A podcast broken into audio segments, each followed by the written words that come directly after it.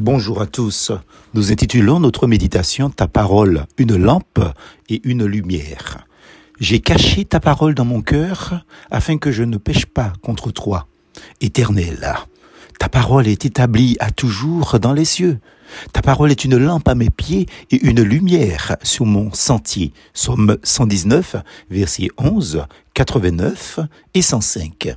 En vérité, ce psaume 119, le plus long du psautier, mérite notre attention. Les trois versets cités à l'entête sont évidemment cruciaux et d'un grand prix pour le temps actuel que nous vivons à l'aube de l'an 2023. Ces déclarations représentent et présentent la stabilité éternelle de la parole de Dieu et sa sainte autorité. En même temps, en temps de difficultés de tout genre, de la confusion identitaire, de discussions et de tant de controverses quant aux opinions et les enseignements contradictoires des hommes, n'en parlons pas.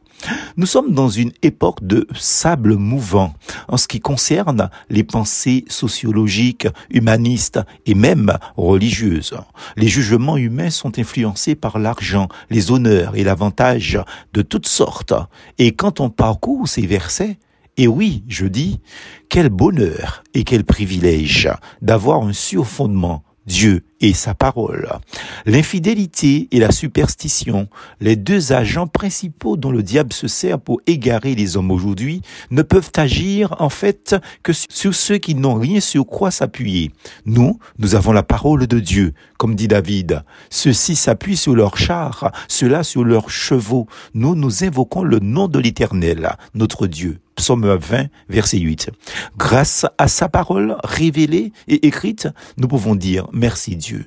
Ceux qui vacillent et ceux qui sont indécis se trouvent en grand danger d'être entraînés par le courant. Remarquez que notre ennemi, le diable, met en avant toutes ses armes pour saper les fondements même du christianisme évangélique protestant. La divine autorité et l'entière suffisance de l'écriture sainte, la Bible, sont partout remises en question dans les écoles, dans les associations, dans les mouvements des rues. Quant au gouvernement, les politiques, n'en parlons pas non plus. Le rationalisme rejette la parole de Dieu à un point effrayant et on peut trouver des hommes qui marchent notoirement dans l'infidélité tout en occupant des positions de pasteurs ou d'enseignants dans les églises. Quelle tragédie.